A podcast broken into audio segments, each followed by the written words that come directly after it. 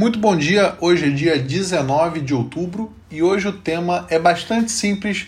Nós vamos continuar a falar sobre Selic, CDI e CDB. Muita gente se confunde ah, entre essas, essas siglas, né, o que significa o CDI e o CDB especificamente. Bom, o CDI é o Certificado de Depósito Interbancário que é um título emitido e negociado entre e apenas entre instituições financeiras com a validade de um dia.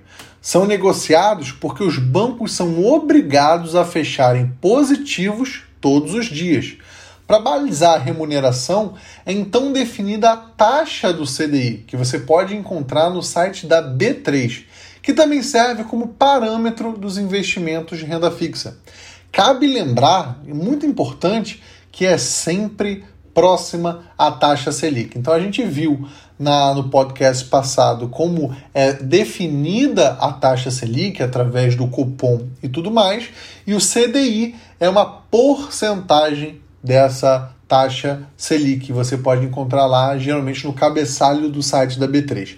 Já o CDB é um título emitido e negociado por instituições financeiras que podem ser comprados por pessoas físicas, não é somente ah, entre bancos e entre instituições financeiras.